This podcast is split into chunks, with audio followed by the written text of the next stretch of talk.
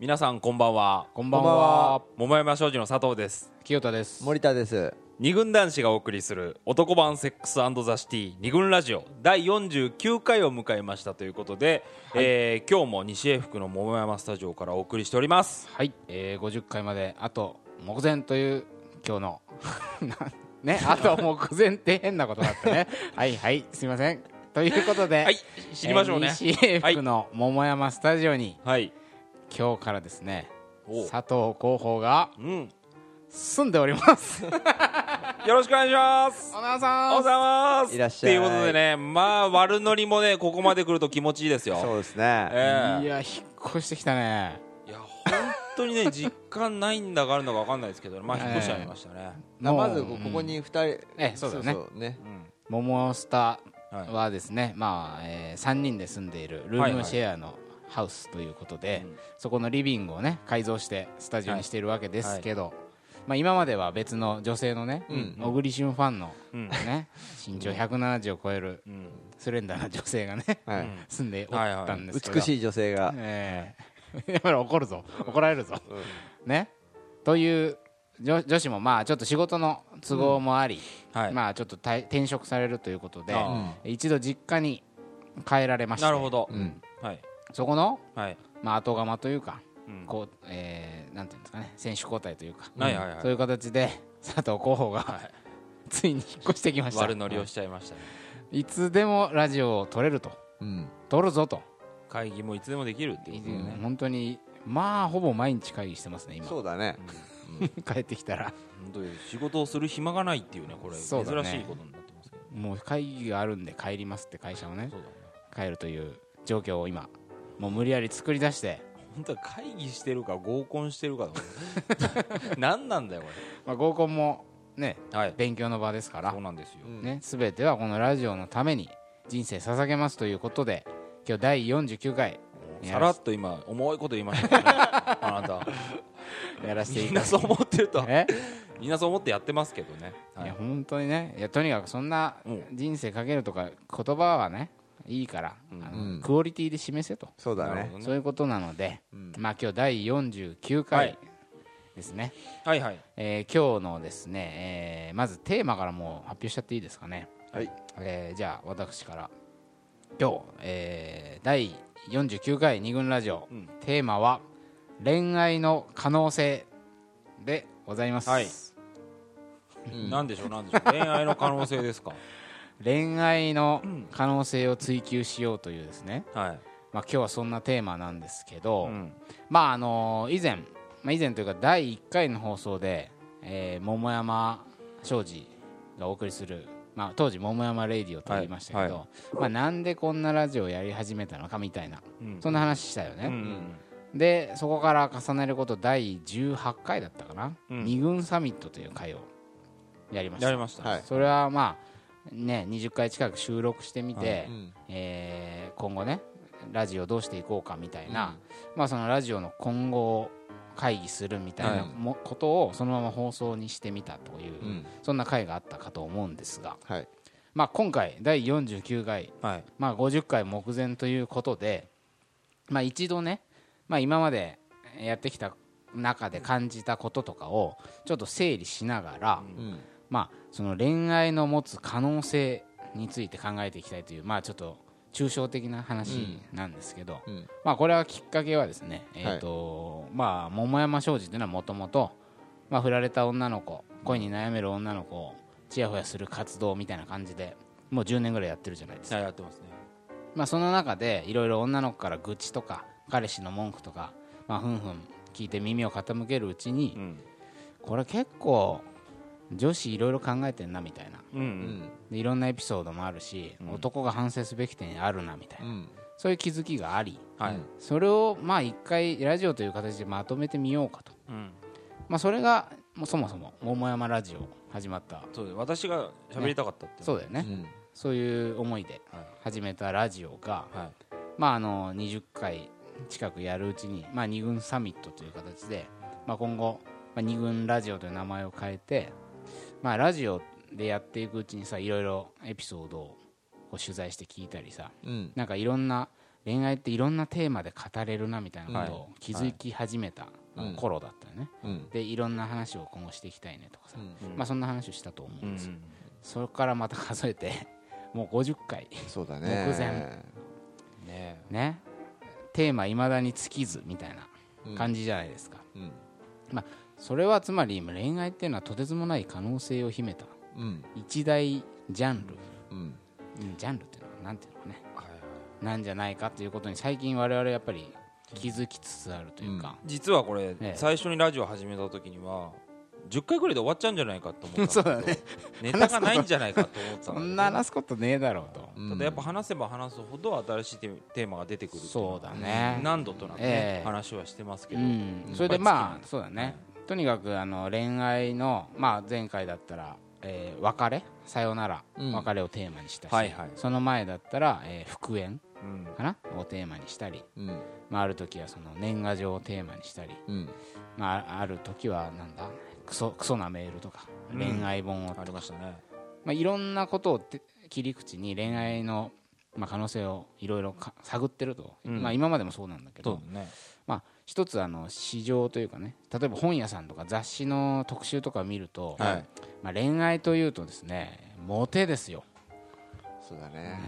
えー今実は、いかにしてモテるか。うん、もうモテブームと言っても、まあ、これはもう永遠のテーマなのかもしれないけど、そうだね。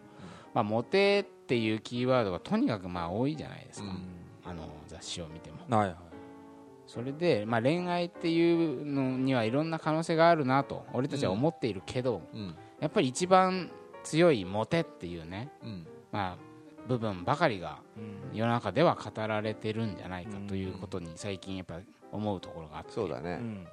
まあ、モテっていうのは多分付き合うまでのところだと思うんだよね。し知り合う以前から、そして付き合うまで、うん。で確かに一番ドキドキするとこじあのこれはこの間、うん大丈夫かゃなんあれ？モテ本モテ本ねモテ本白書。っていうところでありましたけど、うん。はいはいはい。それもやっぱり付き合うまでの、まあ、プロセスみたいのをどううまくやるかっていうのが、うん。に重きを置かれてたっていうことだよね、モテってねまあどうやったら女子女子を落とせるか、うん。どうやって男子に愛されるか。うん。そこが一番フォーカスされがちだっていうことね,、恋愛の、うん。恋愛ってもっと広くそうそう広いスパンであるんだけど、うん。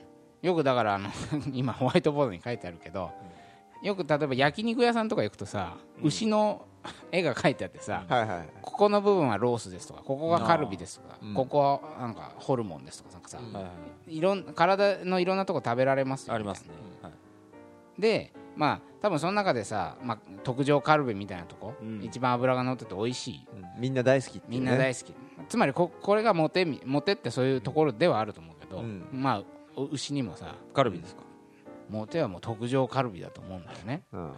でもいっぱいあるじゃん。なんか肉の名前、あるある。あのタンもあるしね。ハラミとか。ねよくわかんないな。たくさんあるよ蜂ねの巣とかなんか、うん。とにかく最近増えたよね。そうそう、増えた増えた。特にホルモン系とかもとうん。たくさん増えてこんなのあったんだっていう。今までね食べなかったところもそうそう。そう食材になったりとかってねそうそうそう。ありますよね。丹念にさあの、うん。洗っていくと食べられるとかさ、うん。ああ。そういう意味でたくさん実はどこでも食えるしどこも実は美味しいのに、うんうんまあ、ことこの恋愛を、うん。まあ、牛に例えるのもあれだけどモテという特上カルビばっかりがはい。今供給されているのではないかと、私たち思っておりましてはい。そのモテ以外の部分にもたくさん可能性があるということを今日ね実は考えていきたいと、だっていうことはさ、うん。うん恋愛をやってたとしたら、うん。カルビだけ食べて、うんうん。他の部分は捨てちゃってるってことかもしれませんよね なんですか？まあそうだね。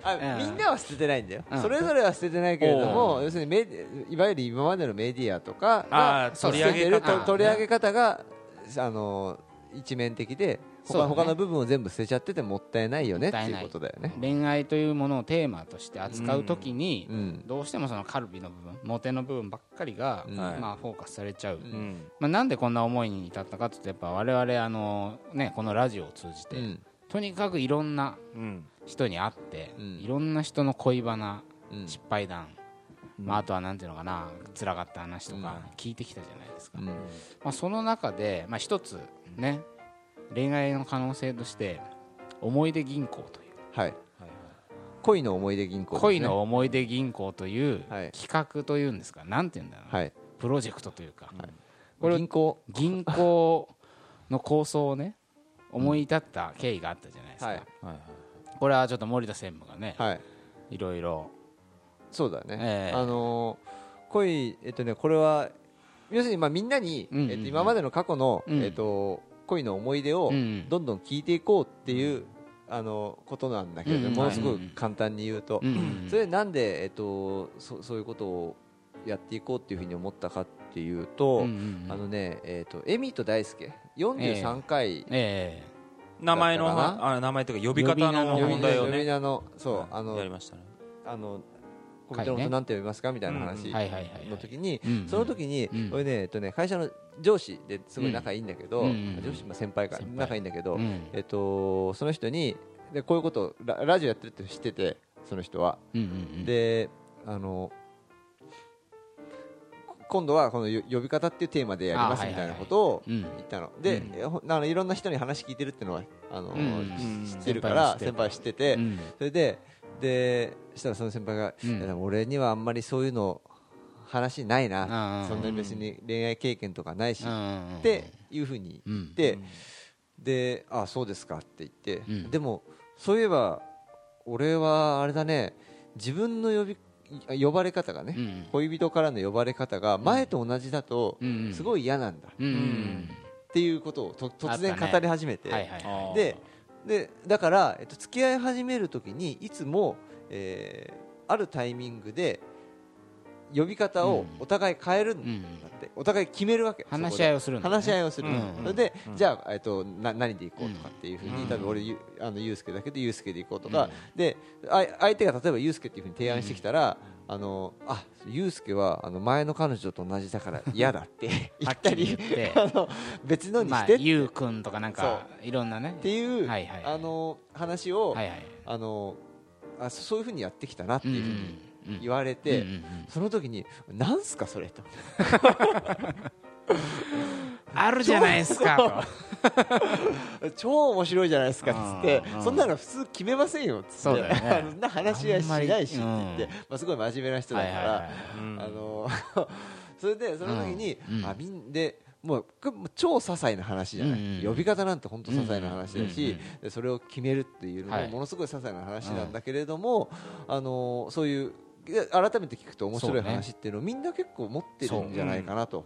これはね本当こうこういう形でいろんなテーマでいろんな人に取材しても最初はみんなやっぱりさそう。いやそんな恋愛経験もないしなんか突拍子もない経験もしたことないしってまあ言うんだけどだんだん話してるとおいおい持ってんじゃんみたいな。そうそう些細なことだけどね。でも非常にこう味わい深いエピソードが本当ほぼ全員から出てくる。でそれもさ要するに呼び方っていう視点があると、あの思い出すんだよね。そうだね。その先輩だってそんなことを多分もう結婚してるしね、うん。忘れてそのその時まで忘れてたんだけれども、うん。あ呼び方ってなんかないかなっていうふうに、と、思い出自分の記憶をたどった時にパッと出てきて、それを改めて、えっと、うん。語ってくれるっていうことをしてでこれ聞かないとそうだね永遠に。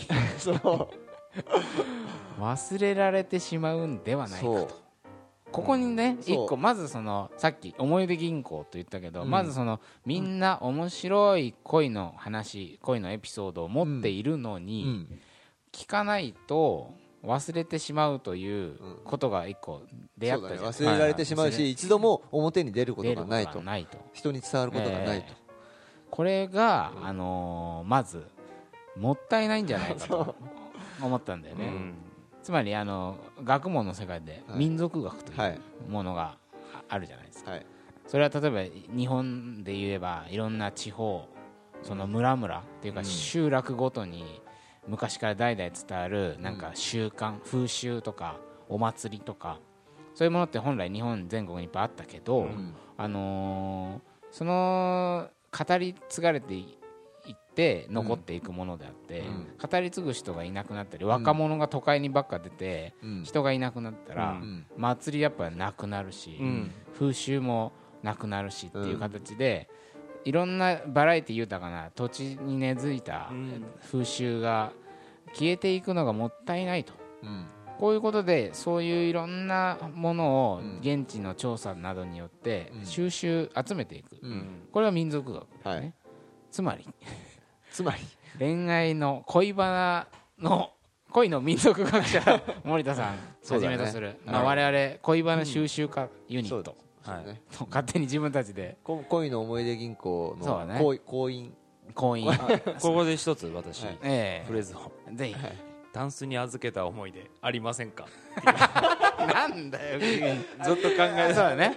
ずっと考えてた。だからタンス貯金みたいな。忘れてたタンス貯金みたいな。多分銀行とかでさうん。そういうのああると思う。はいはいはいそうっぽいなとう。ん。はい。だからそうやってみんなが持っている恋バナがなぜ面白いかというと、うん。多分恋愛ってそれその時期真剣にやってた。うん。もうとにかく。うん例えばなんか昔サッカー部真剣に打ち込んでたらサッカー部の時の思い出ってさどっか残ってたりするじゃん、はい。それはもうコーチに怒られたとかレギュラー出れなかったとか、なんかいろんな思い出があるはずで、つまり恋愛もそうだよねやっぱ、それは恋が成就しなくてもうん。ふ完全に振られたとかあの時あっちああそこで言っとけば成功したのにダメだったとかさ、うん。なんかそういう後悔でもいいし、うん。あーあの彼超かっこよかったなとかでもいいし、うんあの日行ったあのねクリスマスでホテ過ごしたホテルと、うん。来年もこのホテルで過ごそうねとうん。言った2日後に手紙1枚で振られたとか、だからそれは事事実を言うなって言ってるんですよ 私は。そういうみんなうん真剣に取り組んできたうん。恋愛にはそ味の濃い味わい深いエピソードがあると。うん。でそれを我々皆様からお預かりしてはい銀行だからね。銀行だからね。お預かりしてまあこれは後々気づいたことなんだけど、うん。で預かってここで喋ったりする。うん。あるいは人に紹介したりするじゃない、うん。ああ俺の先輩にもこういう人がいて、うん。それあなたが今言ってるような悩みをなんかこの先輩はこうやって乗り越えたらしいよとか、ああとその喋ってただ喋るだけじゃなくてそれについてむちゃくちゃ考えるっていそうだねうん。それってこういうことかな？いやこうじゃないかなっていう、うん。そのみんなからお借りしてきたその恋の思い出をうん。こうまあそれをえまあ餌っつったらあれだけど、うん。題材にう、ん。すごくそれについてそこから恋愛についていろいろ考えたりさそのエピソードについて考えたりうん。すると、その提供してくれた人たちはさなんかすごい喜んでくれるんだよね。そうだね。ああ俺のエピソードそんな。そういう見方があったんだとうん。かあああ確かに改めてあの言われるとうん。ああのーそう俺のそういうとこあの良くなかったかなとかでうん。もあここここは良かったんだとかね。あそうだね。そうあん。とあとあとそういう話あの会社の先輩とかと話すとあのそういう話になるね。そうなんだよね。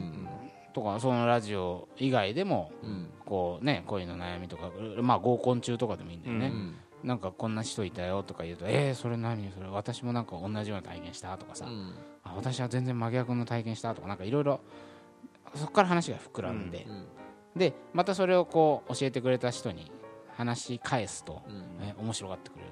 これはもう銀行のようなものなのではないかと、うね、お預かりしたものを運用させていただいて、んはい。そこから、まあ、利子なりなんなりを還元するという形で言うと、もう恋の思い出銀行みたいな形にうんなってんのかなと、はい。だからそういう視点で言うとみんなからもっともっといろんな話聞かせてほしい、やっぱ絶対面白い話いっぱいうん。持ってるからね、うん。であのーまあそういう話、まあ、ちょっと俺の好きな作家でね上原先生上原隆さんという作家がいるんだけど、まあ、その人は、まあ、同じように一般の人からいろんな過去にね辛い体験の話を聞く聞いてそれをルポにまとめるっていう作風なんだけどね、でこ個人的に知り合いそう、ね。個人的にもね、なんか取材させてもらってからなんか仲良くさせてもらってて、でその上原さんが言ってたんだけどまあ大体上原さんっていうのはこう人がこう人生でね挫折したり苦しい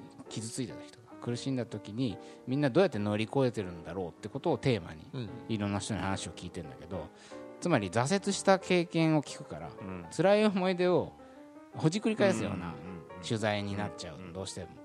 じゃあ急に泣かれちゃったりあのすごく聞きづらいことも聞かなきゃいけないっていう、そういう取材で上原さん自身もしんどいんだって。うんでそれをまた文章にして、まあ、一編のお話にまとめてうん。